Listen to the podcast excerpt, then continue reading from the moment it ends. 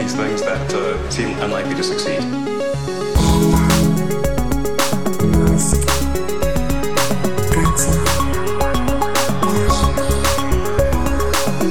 Buenas. Buenas. Buenos días, buenas tardes, buenas noches.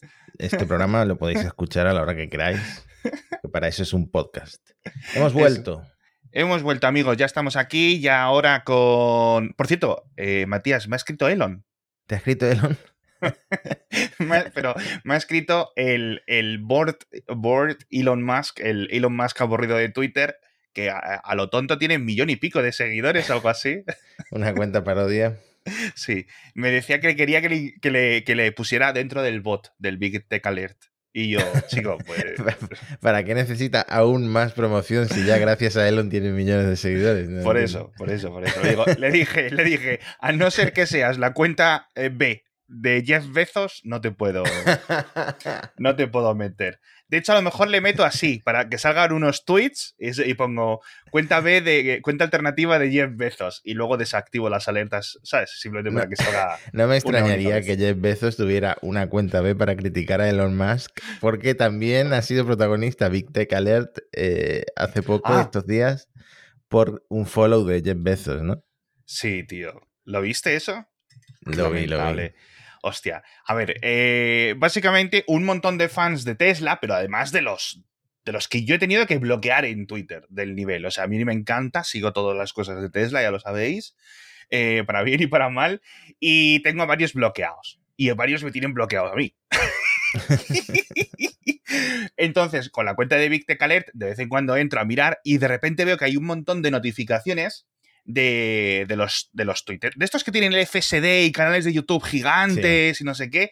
Y estaban todos retuiteando un tweet de Big Tech Alert como de marzo o de abril en el que Jeff Bezos seguía a eh, Dan O'Dodd, que recordaréis del episodio hace un episodio o dos episodios en el que comentábamos que Dan O'Dodd era el millonario que estaba pagando esta campaña de que los Tesla atropellan los niños, de que no sé qué, no sé cuánto, con lo cual se han puesto ya en plan Mulder y Scully y no hacen falta más pruebas. me ha hecho mucha gracia, me ha hecho mucha gracia. Pero bueno, por cierto, hablando de bots, el, el del Tesla Jet, no, Elon Jet, Elon arroba Jet, Elon Jet, sí. nuestro amigo eh, Jack eh, Sweeney, dice que, que está dispuesto a quitar el bot. Sí. Pero, ¿Cuál es su precio? Porque ya tenía antes, al principio ya tenía un precio. sí, no, eh, que, que pedía un, un Model 3 o algo así, sí, ¿no? exactamente. Pedía un Model 3 o un trabajo. En fin. un trabajo. Que me dé, dame de comer. No, ahora dice que, que, que Elon le tiene que llevar en el jet de viaje, hacer algo y darle una entrevista. A mí esto me hace mucha gracia, porque imagínate que Elon le, le da la entrevista, lo lleva en su jet, le da el servicio de masajes del jet de Elon, lo que, lo que tú quieras. Pues al día siguiente saldría otro bot hecho por otro friki de los aviones que podría seguir los Sí, datos sí, de sí. tracking del el jet de Elon Musk. sí. Es que no tiene Ay, sentido. Dios mío. En fin, Elon, que es que es un poco un, un imán. Bueno, esto lo comentaba en el podcast diario, que es un imán Tesla, Elon y cosas relacionadas con Elon eh, para los problemas. ¿Viste lo de Noruega, tío? Sí, la huelga de hambre. Se ponen en huelga de hambre. Una huelga de hambre que leí yo. bueno, a ver, un poco de contexto para los oyentes. Eh, mm, dueños de Tesla en Noruega se ponen en huelga de hambre. eh, ¿Cómo era el titular? Por los defectos de calidad de sus coches, o algo así, ¿no? Y leí en Gizmodo Estados Unidos, o en Jalopnik, o creo que fue en Jalopnik, ponía que, que, que, que habían durado 20 horas. Hicieron un día de ayuno intermitente y después se dieron una, una comilona, una cena bastante guapa. Pero que por lo visto luego, que, a ver, que sí, pues eso, los Tesla tienen sus problemas y tal, como todos los coches, supongo, pero que, que porque por el grupo de, de Mixio pasaron el tuit de Elon, que yo no me había enterado de lo de Noruega, y había visto el tuit de Elon eh, respecto al ayuno. Y resulta que les estaba vacilando, tío. Y hostia, no me lo puedo creer, tío.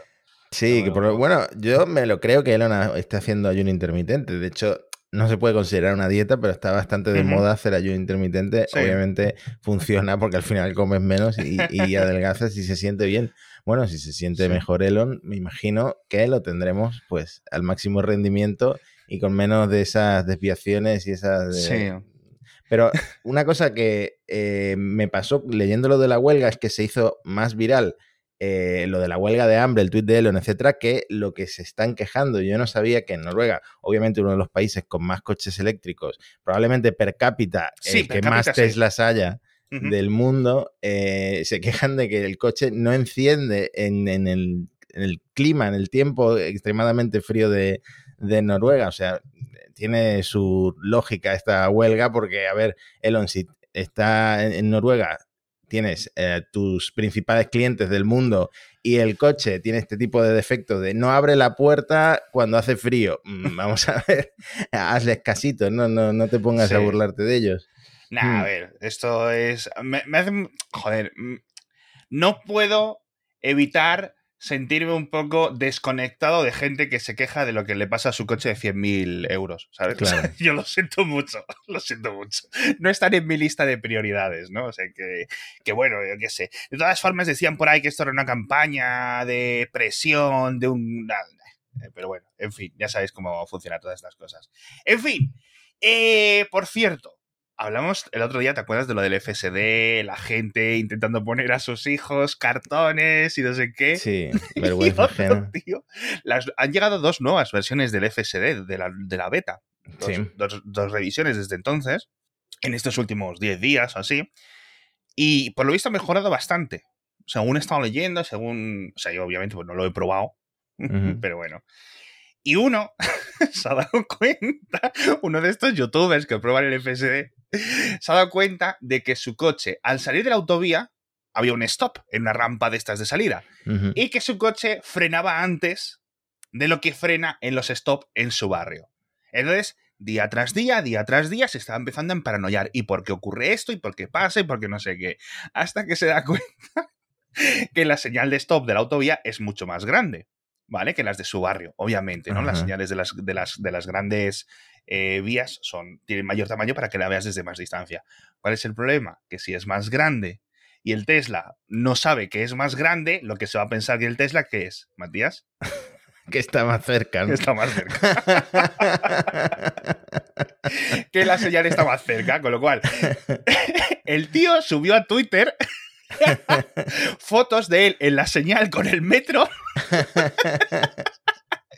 midiéndolas para, para, o sea, tío, de verdad. A mí me encanta porque esto solo pasa con Tesla. No hay ninguna otra marca que genere este tipo de investigaciones de usuarios. O sea, bueno, está Apple, por ejemplo. En Apple Sí. te enteras de todo lo que Sí, sí, puede estar haciendo, desarrollando, lanzando Apple.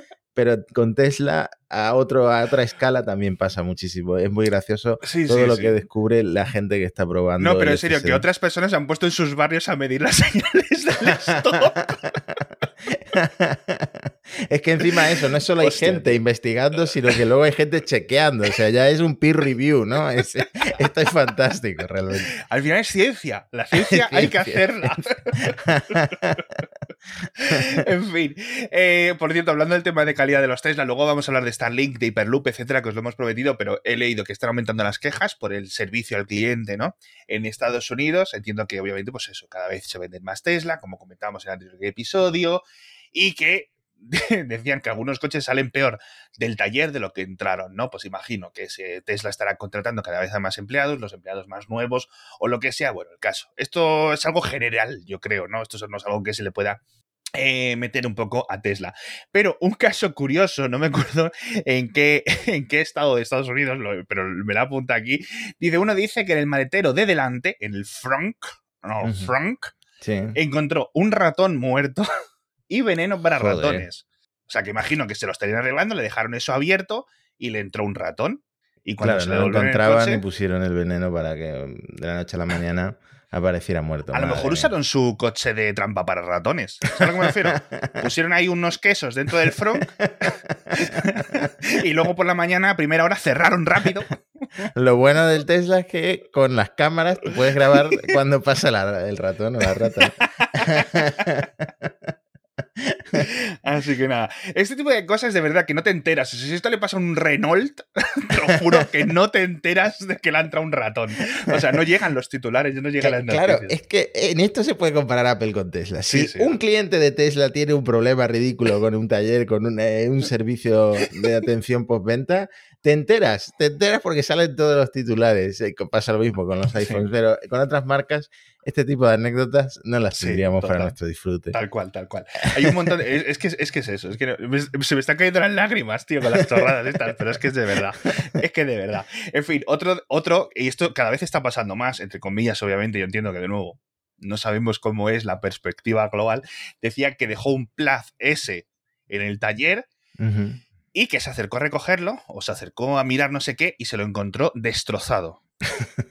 y resulta que un empleado del taller lo había cogido, se había, dado una vuelta y otro coche en una intersección, o sea, el Tesla se saltó un stop, conduciendo el auto, no conduciendo el autopilot ni nada, se saltó un stop y otro coche le dio por el lado, con lo cual el coche destrozado de esto.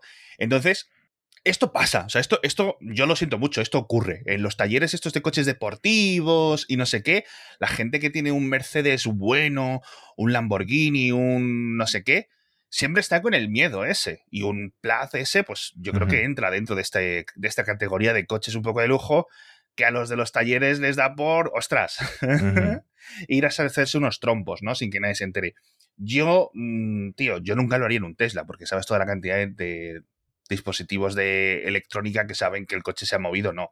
También es posible que esto fuera una prueba de conducción normal del propio taller, es decir, hemos hecho este recambio, vamos a ver si funciona, ¿vale?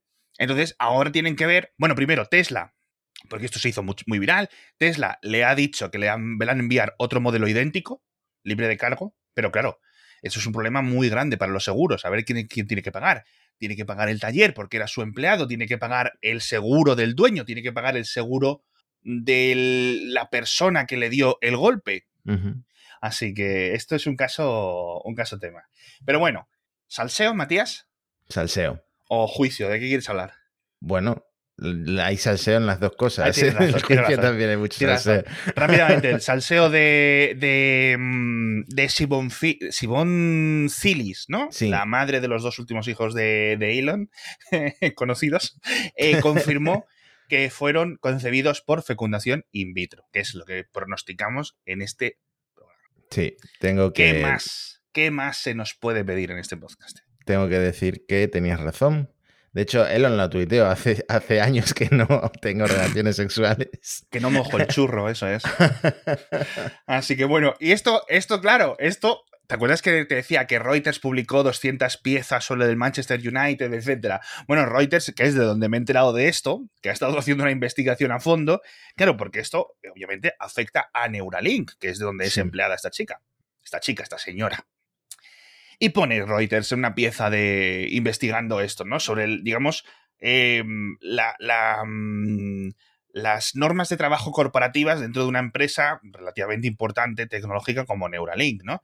Y pone, el reglamento interno de Neuralink impide, es decir, eh, a nivel de recursos humanos, impide relaciones personales de chiquiñiqui, citas y amistades personales muy cercanas entre empleados. Entonces, ¿cuál es el problema? Que si es una fecundación in vitro y dicen que ellos que no tienen ningún tipo de relación amorosa ni nada, en principio no se han roto las normas. ¿Saben a lo que me refiero? Es que es un caso. en un gris legal. es que es un caso muy curioso, porque claro, lo comentábamos aquí. Hostia, tú, esto es en plan. Claro, siempre tener relaciones sexuales con tu jefe o con tu jefa o lo que sea, unos problemas laborales complejos, ¿no? Sí. Pero claro, si no ha habido relaciones, si lo que ha habido ha sido una relación, digamos, médica, mm. pues aquí, aquí paz y después gloria, ¿no? No, se decía que estaban hasta empadronados en la misma casa, aunque, no, vivieran juntos. Esto es un poco raro, ¿eh? Lo de que no se rompieran las normas, de que no hay relación ah, íntima, es un poco extraño. ¿Te imaginas la de recursos humanos llamando a Elon? Tú, ven aquí, ven aquí, que el, lunes a el lunes a las 9 de la mañana, ven aquí, que te, que te voy a leer aquí el PDF. No, pero bueno, en fin. Eh, por cierto, también me enteré de que fue eh, Cilis, Sibon Cilis, la que fue a negociar con Synchron, con estos rivales de Neuralink, tío. Hmm. Así que ojito con esto, ¿eh? No es porque ahí sigue, ahí sigue adelante. A Pero si bueno, hacemos una fusión o... Hmm. ¿Y qué nombre quedaría si se fusionaran? Claro, porque Syncron Nah, va más adelantada, pero obviamente... Neuralink, vamos, eso seguro. Hmm. Nada, además, te recuerda que eh, es mucho más grande que Synchron, tiene mucho más capital riesgo, etcétera. Lo único que ga- gana Synchron es que van más avanzados a nivel científico con lo que están haciendo, pero son métodos distintos, etcétera. Yo creo que sería una absorción, ¿no? Así que listo. Eh, ¿Viste las fotos de Elon de pequeño? Bueno, de pequeño, de universitario. Esto me, me hizo mucha gracia que una novia de Elon, de, creo que estuvieron como un año juntos, ahora esté subastando las fotos del noviazgo y alguna postal y cosas así románticas que escribió Elon. Me parece eh, curioso que, bueno, al final le saque provecho a esa relación de hace tanto tiempo, ¿no? Porque Tenía, tenía Hmm. que haberlos hecho en FTs. seguramente le sacaría más dinero. Bueno, no sé, porque ahora está el negocio de los NFT un poco Sí, un a la baja. bajo. Es que esta señora, ¿cómo era? Jennifer, Jennifer Wine. Wine, sí, muchas wines en la vida Muchas- de, exacto, de Elon. Hmm. Muchas wines. Eh, salieron de 1994 a 1995. Hostia. Eh, si queréis, bueno, de hecho, tenéis que daros prisa porque si queréis pujar por alguna foto, por alguna de estas notas de amor de Elon a Jennifer Wine, tenéis hasta el 15 de septiembre. La última Hostia. vez que miré una de estas notitas de feliz cumpleaños, mm, te quiero, ¿Sí? estaba por 7 mil dólares. O sea que se va a llevar un dinero. A lo mejor esperaba más, pero se va a llevar un... Si lo hubiera hecho cuando el pico de los NFTs, etcétera, como dices tú, hace 10, 12 meses, se hubiera sacado fácilmente un milloncito, ¿eh? De hecho, eh, las fotos yo creo que es lo más eh, interesante porque nunca habíamos visto unas fotos como tan íntimas de Elon en eh, tan, eh, digamos, a bajo nivel, digamos, de Elon en la intimidad, Elon más cercano, más romántico, más eh, en su residencia universitaria, ¿no? Sí. Así que curioso por lo menos ver las fotos, que eso lo puedes hacer gratis en cualquier web que la haya publicado. en fin, yo imagino que habrá gente que comprará estas cosas para luego revenderlas, pero bueno. eh, Hmm. Quién sabe, quién sabe. En fin, eh, ahora tengo otro decir. Bueno, te hemos dicho que si el juicio del salseo, hemos pasado al salseo. El juicio por lo de Twitter, te quiero comentar un par de cosas. Primero, la jueza le ha hecho la bronca a Elon ya directamente. Bueno, a Elon, a los abogados de Elon. Elon no estaba en el juicio. Digamos, en el juicio no. En el, no sé cuál es el término legal, digamos, estas sesiones, estas reuniones previas al juicio en la que se van planteando las cosas que se van a comentar, se van haciendo las admisiones de evidencia, de pruebas y todo eso, ¿no? De testigos, etc. Bueno, la jueza, primero, ha rechazado la petición de Elon para retrasar el juicio, con lo cual el juicio va a empezar el 17 de octubre. Así que en menos de un mes estaremos aquí comentándolo. Bueno, en un poquito más de un mes, perdón. Y le echó la bronca a los abogados de Elon porque, ¿vale? Dice que no le ha pasado todos los SMS, todos los mensajes de texto. Es decir, eh, los de, los, la otra parte demandante, que es Twitter, le dice a la jueza que para el juicio necesitan que Elon presente todas sus comunicaciones desde tal día hasta tal día, ¿no? Entonces tienes que presentar los emails, los SMS, lo que sea, lo que sea, ¿vale? Entonces, faltan, faltan SMS. ¿Por qué? Claro, eh, esto lo hacen mucho los políticos, esto lo hacen mucha gente que sabe que está en problemas o que esto que están hablando no es potencialmente legal. Uno, o se van a Signal a comentarlo, con lo cual el mensaje desaparece o lo que sea, Sí. o lo comentan por teléfono. Entonces no tienes un registro escrito de lo que has comentado. Entonces, en alguna de las conversaciones, si ibas leyendo el tiempo, ponía, ¿y qué problema hay con esto? No sé qué. Y luego había un espacio y luego una siguiente pregunta que era, o sea, una siguiente afirmación que era, ah, ok, ya, ya, lo- ya lo entiendo. ¿Qué significa? Que en ese intervalo de tiempo, en vez de discutirlo por mensaje, lo habían discutido por voz. Con lo cual, ahora esa parte de lo que discutieron no está como pruebas dentro del juicio, Claro. además de eso. Por ejemplo, uno de los mensajes de Elon decía, vamos a retrasar este tema de la adquisición de Twitter hasta ver qué pasa con Vladimir Putin o no sé qué, porque no tendría sentido comprar Twitter si va a empezar la Tercera Guerra Mundial. También Elon es un poco exagerado y un poco flipado.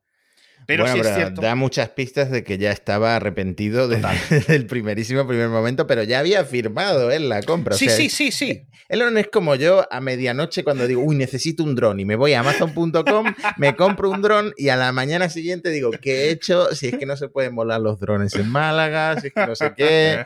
Pues eh, la misma operación, pero comprando Twitter. Sí. Eh, en fin. Así que, así que por eso, claro, le ha dicho que, que faltan, tío. Mm,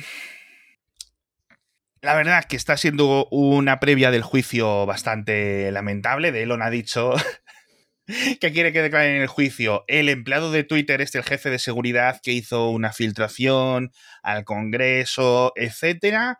Eh, Jack Dorsey, su amigo eh, y antiguo jefe ejecutivo de, de Twitter. Empresas de publicidad, lo cual me parece muy interesante porque pueden decir cosas sobre las impresiones reales frente a las de supuestos bots, ¿vale?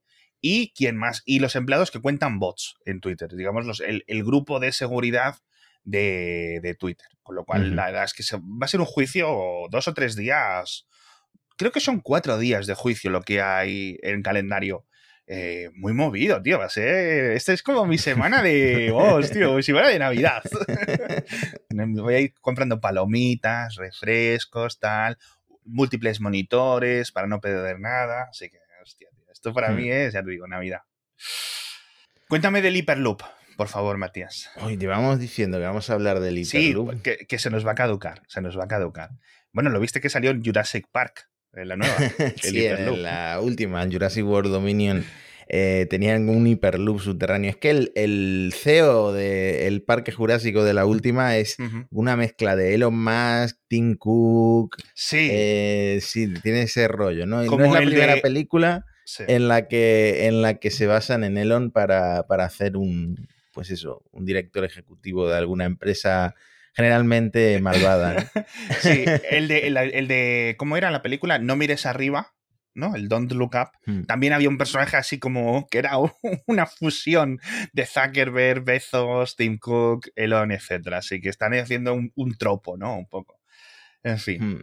Sí, yo no sabía, bueno, tú sabes que yo eh, hace muchos años cuando empezó el, cuando eh, estaba en boga el tema del Hyperloop, Elon, junto con ingenieros de SpaceX y de Tesla, publicó eh, su idea del Hyperloop, una Sí. especie de borrador white paper muy escueto y entonces como que muchas empresas se subieron al carro, Dos de ellas destacaron, por un lado Virgin y por otro lado eh, Hyperloop eh, TT, Transportation Technologies. Virgin básicamente Sí. ha descartado seguir con, adelante con el Hyperloop para pasajeros. Eh, quiere centrarse ahora en el Hyperloop para cargas.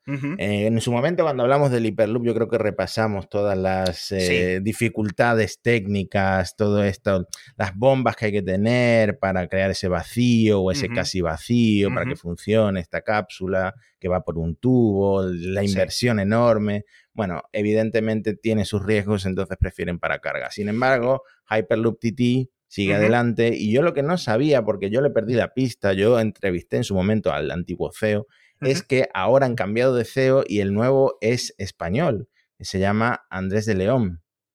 Qué nombre más español, macho. Madre mía. y este, sí- este señor, pues le hicieron una entrevista Ajá. En, en La Vanguardia y sigue confiando en que esto siga adelante. Sí. Eh, le preguntan, eh, ¿veremos algún día una línea comercial de Hyperloop? Dice, sí, creo que ya nadie cuestiona que va a ocurrir.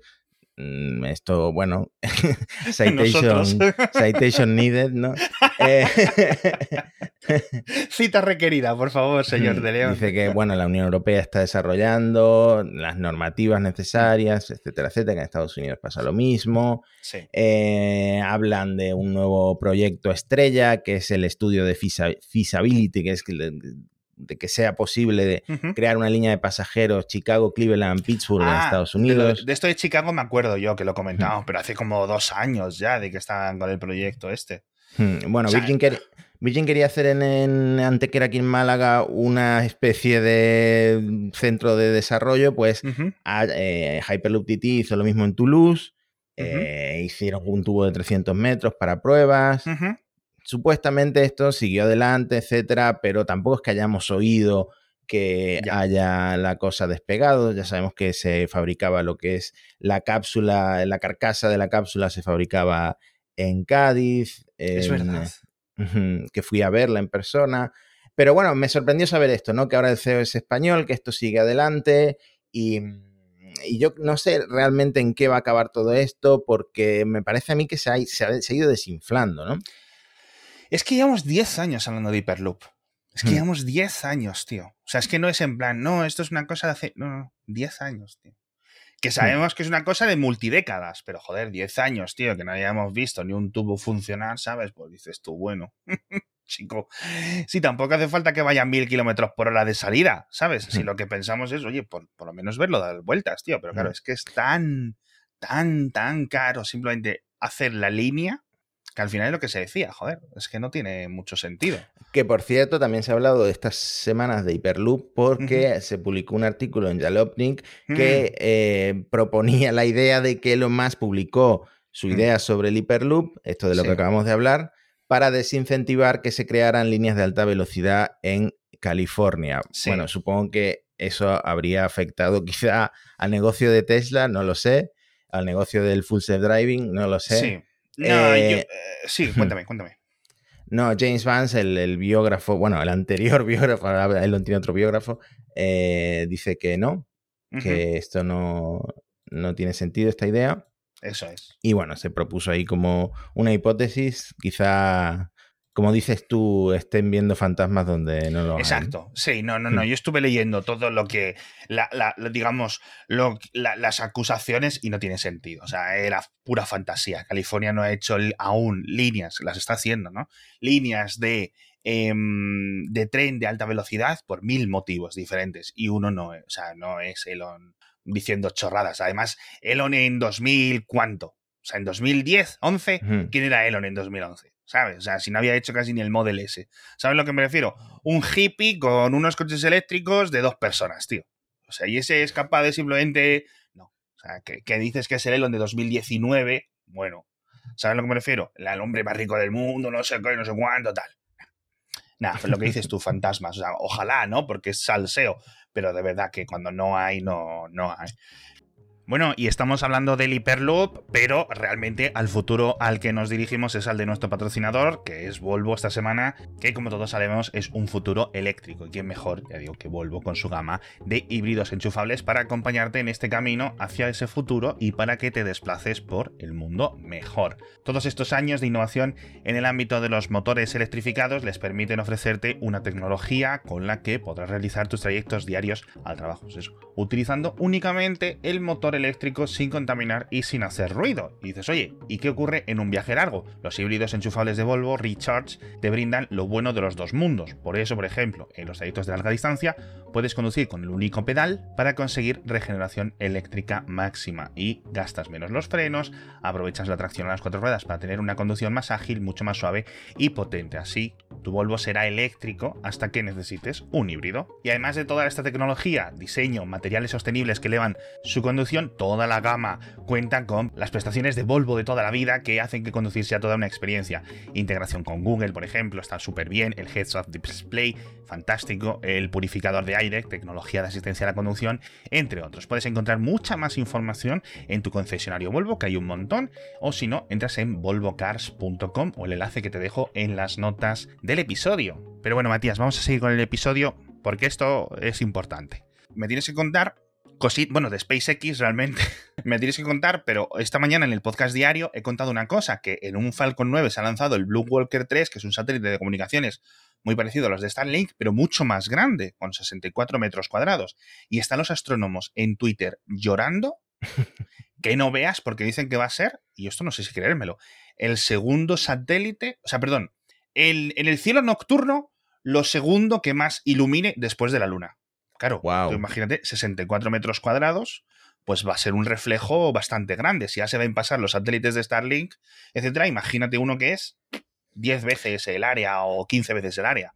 No, totalmente. Hace falta una regulación sobre esto cuanto antes. A ver si eh, lo investigamos para, para Parsec, si hay alguna eh, entidad de gobierno en Europa o en Estados Unidos moviéndose ya para que, para que esto se regule, porque por ahora tienen... Eh, pues, eso, carta blanca para hacer lo que quieran. Y de hecho, hace poco se vio eh, por la península el tren de Starling, que es una cosa que supuestamente ahora brillan menos, pues se vio perfectamente el tren de Starling. Y el otro día hubo un susto también en media península por la reentrada de un Falcon 9, de una segunda etapa del Falcon 9, que a diferencia de los chinos, pues el Falcon 9 reentra con combustible para caer con seguridad en el mar. ya sabemos que, algunos cohetes chinos no, hacen esta maniobra y caen de forma eh, descontrolada. Bueno, pues... Caen. Eh, una fulguración brutal de los gases ah, con las que se estaba impulsando para caer eh, que a varias gente, pues, ¿qué, ¿qué, es esto que se está viendo en el cielo? Una cosa que iba lentísima, que iba, bueno, lentísima desde nuestra perspectiva y que, y que era tan impresionante ese resplandor azul. Y bueno, se ocurre sobre todo en, eh, antes del amanecer y eh, después del anochecer, cuando el sol de alguna forma está incidiendo en estos gases o en, o en los satélites, en el caso de los Starlink, y los podemos ver. Así que nada, seguimos viendo cosas raras y cada vez más en el cielo. La verdad y es que asusta, tío. de repente estás así a las 10 de la, de, la, de la, noche y de repente ves como eso, pues una vela o un gas ahí moviéndose por el cielo y es un Falcon 9 que ha salido de Florida ¿no?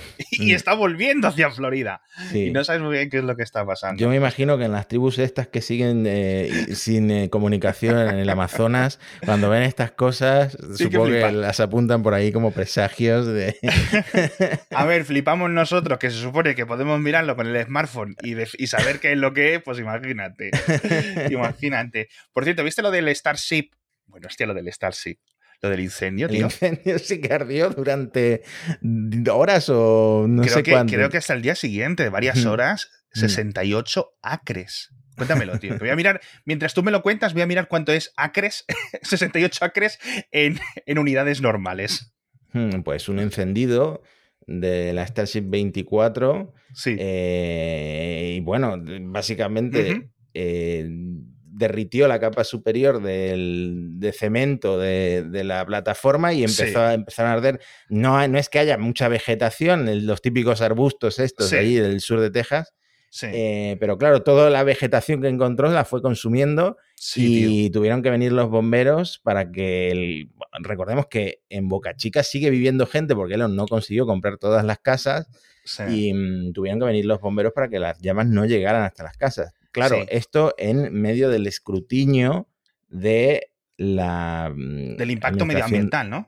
Claro, de la investigación esta del impacto medioambiental de las instalaciones de Starbase. Sí.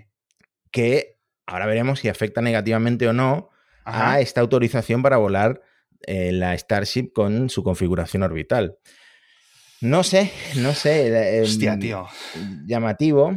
Hostia, yo es que vi las imágenes y luego imágenes, porque esto llegó hasta la playa, es decir, he visto aquí en Google, 68 acres son 27 hectáreas. Que dices tú que sí, que es matorral, etcétera, pero eso es una zona protegida. No es un parque natural. Es un parque natural, exactamente. Pero es un sitio con determinadas condiciones, que viven un determinado tipo de animales, que no están por otra zona. Es una zona, la verdad, que lo poco que hemos visto a través de nuestras corresponsales en Boca Chica, muy bonita, la verdad, tiene que ser un sitio muy bonito, toda esa frontera entre Estados Unidos y, Texas, etcétera, esa zona de, no sé si es, el Caribe o el, Golfo de México, etcétera, pues es una zona muy bonita, sinceramente, ¿para qué no nos vamos a engañar? Y las imágenes, tío, de los fuegos por la noche, de todo eso quemado al día siguiente, hostia, impactan, ¿eh? Impactan, tío. A mí me dejó.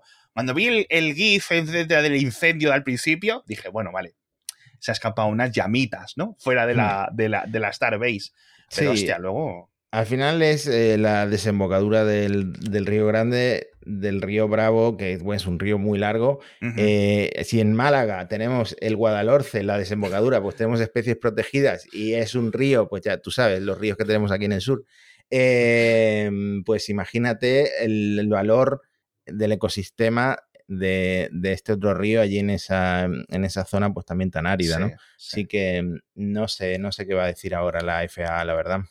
La verdad es que es, un tema difícil, pero sinceramente, los desiertos están para algo. Y una de las cosas buenas de los desiertos, y Estados Unidos en el sur tiene muchos, es lanzar cohetes. Y listo, tío. Y listo. Hmm. Y no hay. que, que, sí, que han elegido Boca Chica porque le sale muy bien por un montón de cosas, pero los espaciopuertos son complicados y este es uno de los problemas, tío, así que ahora hay que apechugar. Pero bueno, en fin, eh, Starlink sigue ayudando a las tropas ucranianas, esto lo hemos visto, eh, vamos a comentar muchas más cosas de SpaceX, que creo que tienen su primer cliente para la Starship, una empresa japonesa, ya lo comentaremos la semana que viene. Eh, vamos a comentar sobre los V2, los nuevos satélites de estos, en el próximo episodio. Y también me gustaría hablar sobre las velocidades de Starlink, porque hay un montón de reportes y un montón de información chula. De hecho, he leído que en algunos países han bajado el precio mensual. ¿Lo habías visto tú esto? No. Pues luego te lo cuento. bueno, el episodio que viene te lo cuento, porque es, interesante, de verdad. Hay un montón de cosas de Starlink que contar. Vamos a ver esto de Hyperloop, pero bueno, de verdad que esto lo. Yo Hyperloop cada día lo veo menos, ¿eh?